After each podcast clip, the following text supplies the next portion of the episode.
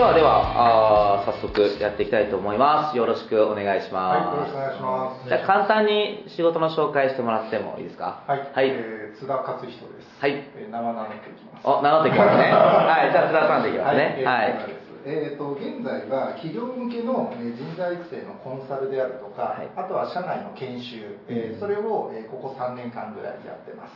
ただもともとその仕事を始める前に学習塾の運営とか経営を15年ぐらいやっていたっていうこともあって、えーたまにその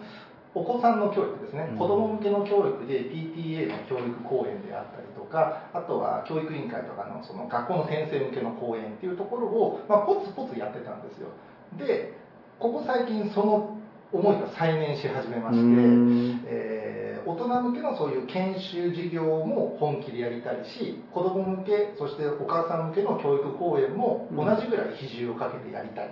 て考えてるんですね。ただ教育講演のその講師としてのその市場であるとか、えーそういった経験が全然ないのでなんか話はたまに来るけれど、うん。これをどうやって広げていったらいいかなっていうところで今日は相談に来ましたなるほど。まあた、どっちかというとアイデアみたいな話かもしれないですね。発想というか。はいはい、わかりました。まあ、あの、そしたらあれですね、私が回答するから結構早めに皆さん巻き込んじゃった方が、うんこれ結構いいアイデア出そうだなという気がするので、えー私がまあいろいろ自分なりのお伝えした上で、まあ、皆さんからもいろんな意見をもらえるといいかなと思います。要は教育講演をどう増やせるかとですね。ちなみにこれって、あの、まずどう考えてるかによっても全然違くて、ボランティアとしてやっていくのか、ビジネスとしてやっていくのか、はたまたその間あたりなのかっていう、その、そこから多分全く戦略が変わってきますよね。って考えるとどうですか？えっとこはい。れは、えーどちらかというとはい仕事としてやりたいですね、ビジネスとしてやりたいですね。やっぱり教育系の人って結構この数年いろんな人とね付きうと必ずねお金の問題っていうところでみんな悩んでて。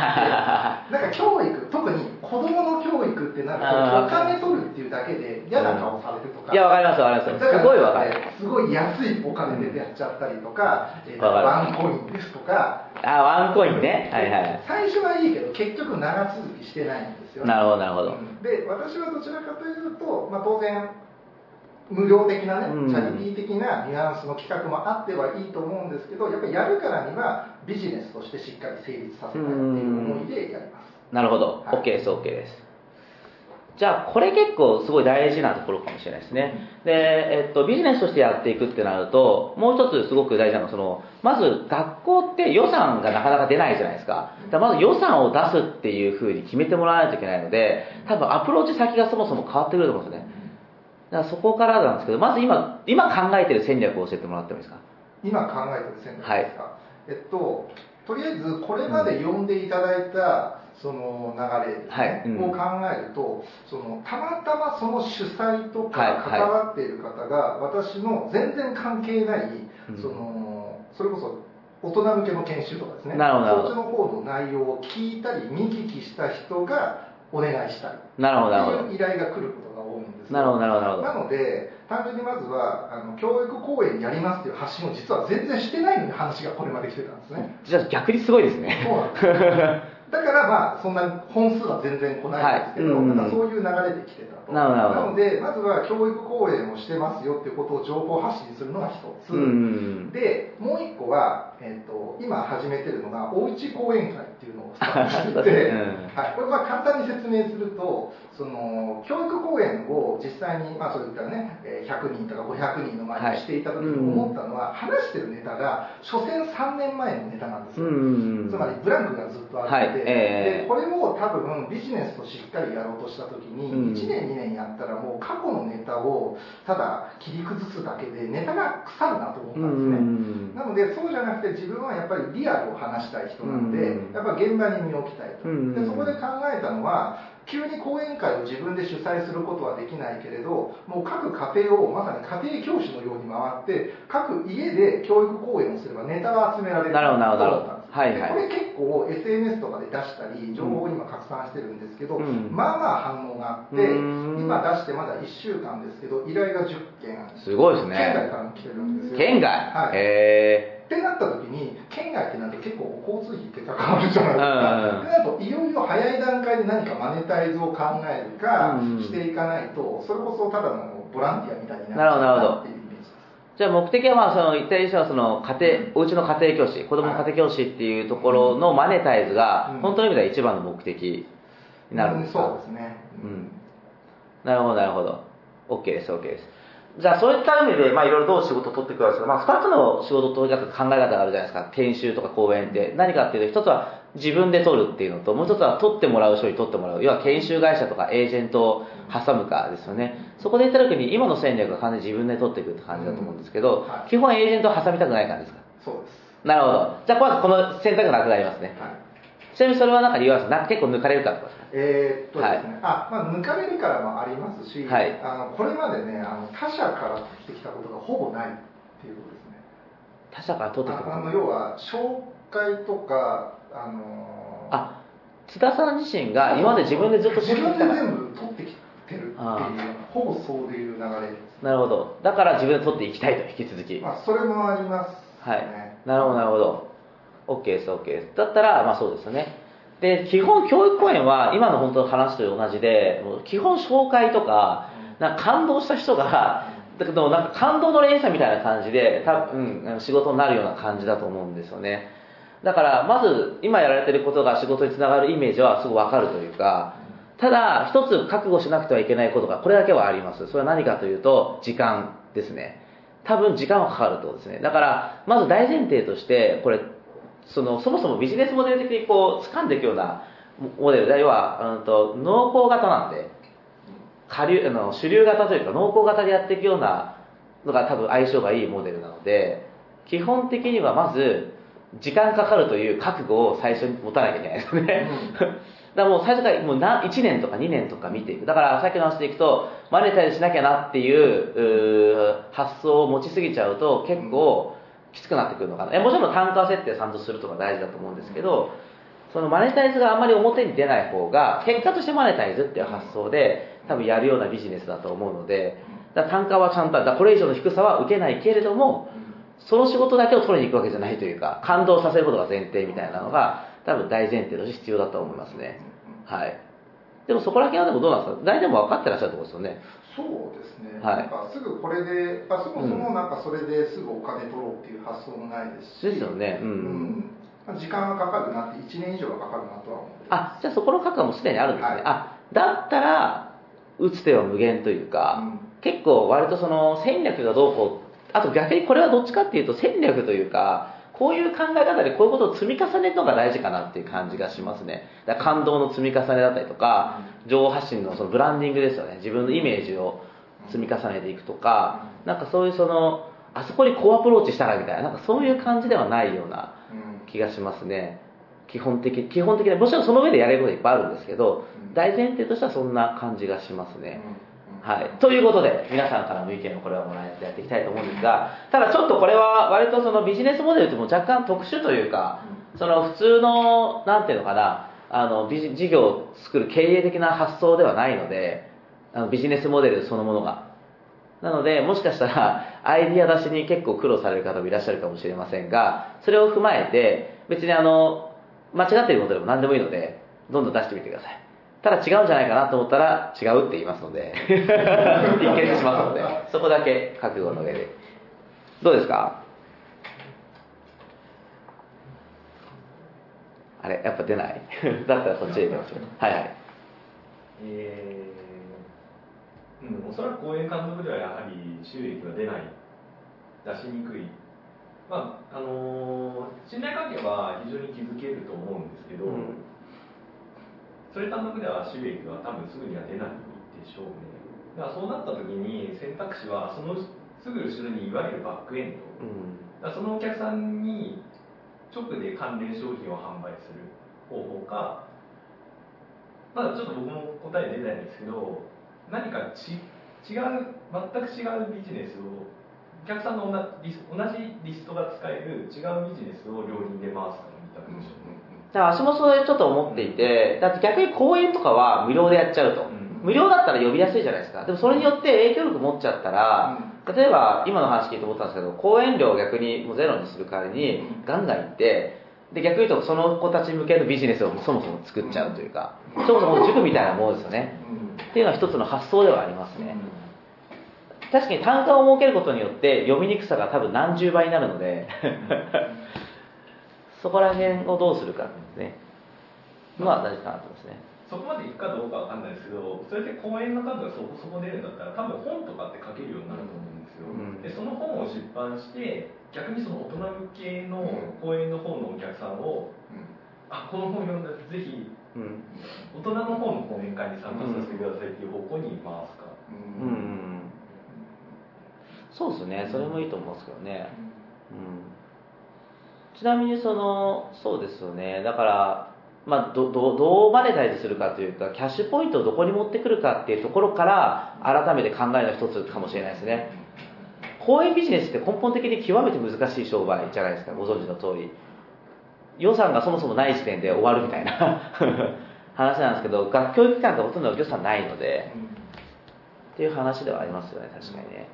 はいそうですね今分かってると公園の2本柱のところが実は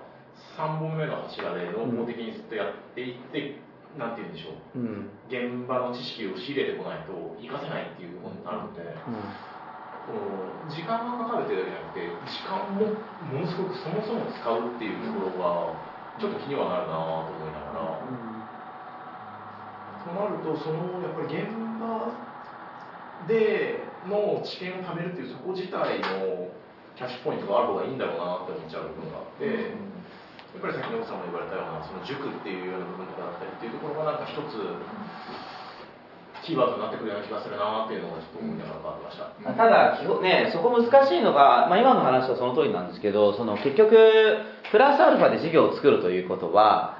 まあねどれだけ大変なことかということなんですよねだからその本末転倒になりかね本当は教育講演がやりたかっただけなのになんかだんだんと教育講演あれなんか違うぞみたいになってくる懸念があるのが今のビジネスも今の話のネックなんですよだから、あの、まあ、そこまた話戻るんですけど、そうなると結局津田さんが何のために教育講演を本当にやりたいのかっていう、そこにやっぱ立ち戻りますよね。はい。な、な、はい。な、なんでというか、うんその教育講演を通じて本当に得たいものは何かというか、なんかうん結構、要は難しいことにチャレンジされようとしてるじゃないですかうん。これ、多分すごく難易度高いんですよ。と時間もすごくかかるので、あ、ビッグホワイがすごい必要というか、もう強い何かがもう待てるし、お金にならなくてもずっとボランティアみたいなことをずっとやり続けた結果として出てくるものなので、本当ビッグホワイが欲しいなと思うんですよね。お金じゃないビッグホワイというか、はい。あのー私が今の仕事をやってる一番の目的は、はい。全ての人が適切な教育が受けられる社会を作るっていう、はい。今後10年20年かけてやりたいビジョンがあって、でもともと学習塾、うん。塾っていう現場で15年やりました、はい。えーで今はえー3年目4年目、はい。今度は会社の研修教育もやっています、ってなった時にあのー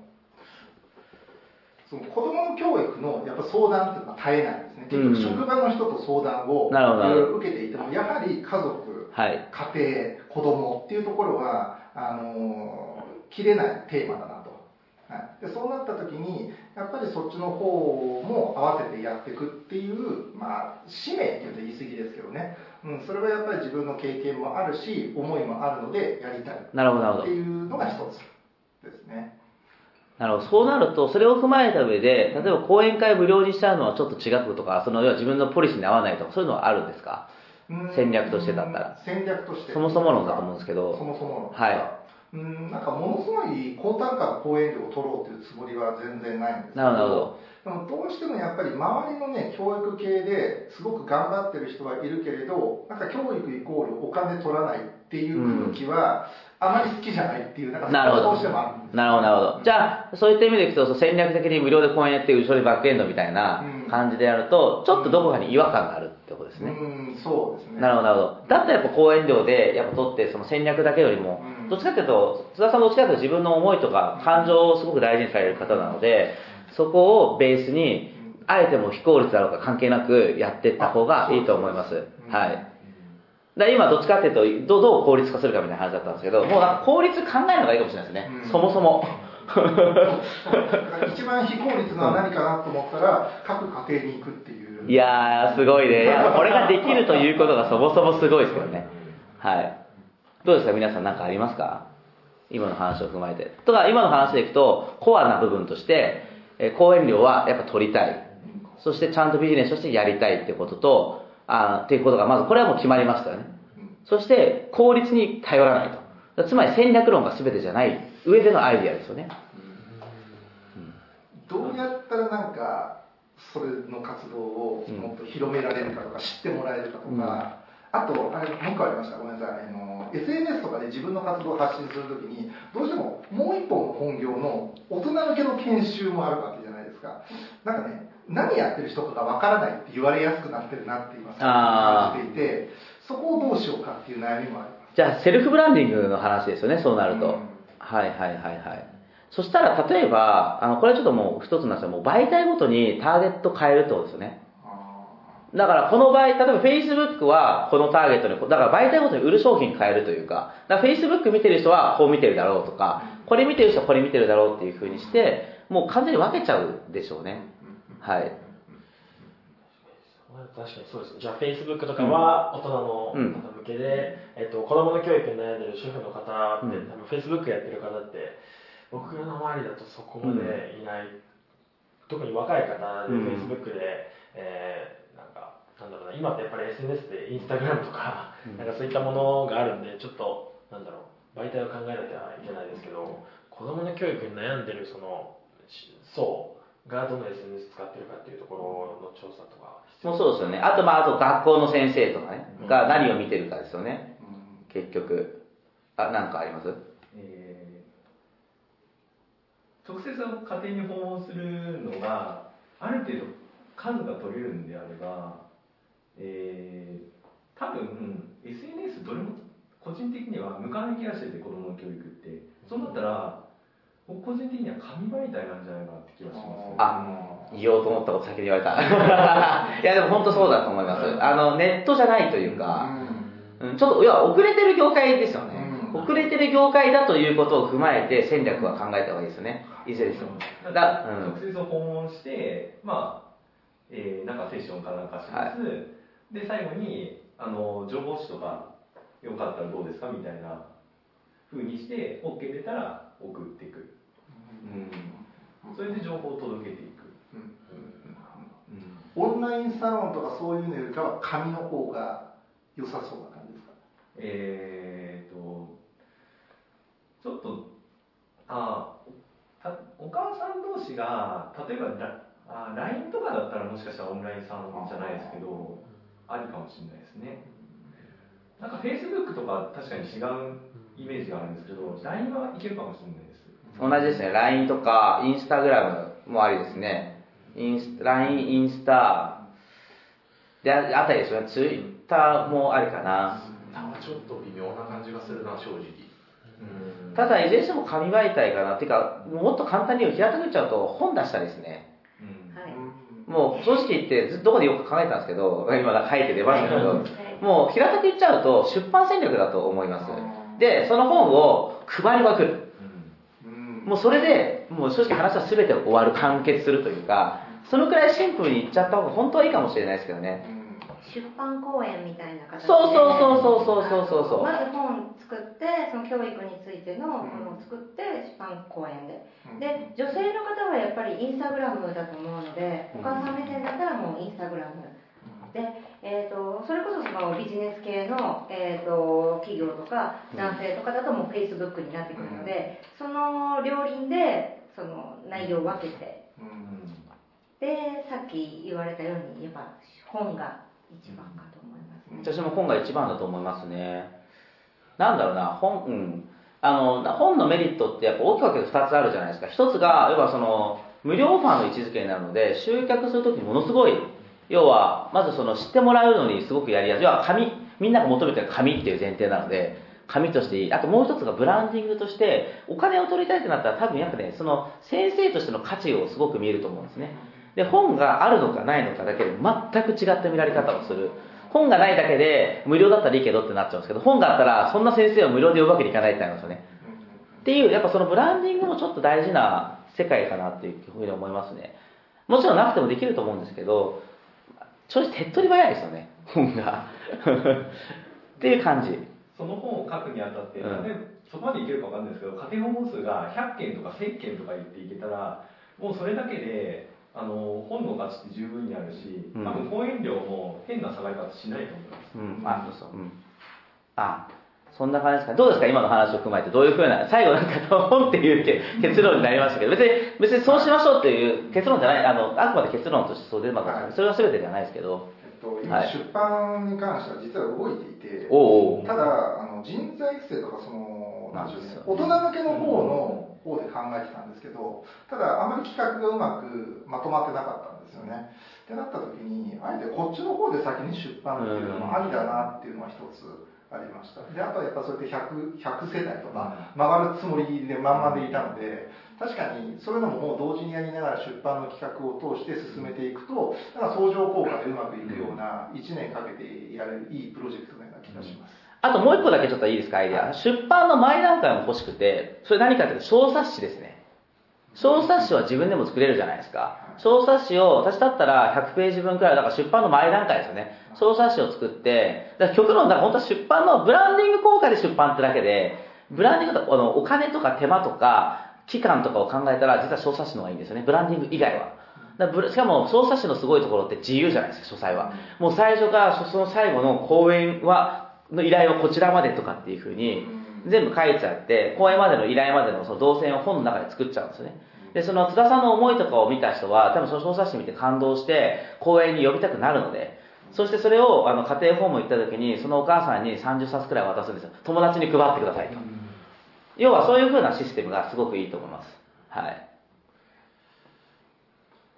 やりますはい、おすごい。はい、ということで、これで締めたいと。結構綺麗に締めます。あの、ね、まとまった感じですかね。はい、ありがとうございました。本日の番組はいかがでしたか？この番組では野口哲郎に対する質問を募集しています。ご質問は contac.jiundeesign.com 読み方はコンタクトアットマーク自分デザイン .com までお待ちしています。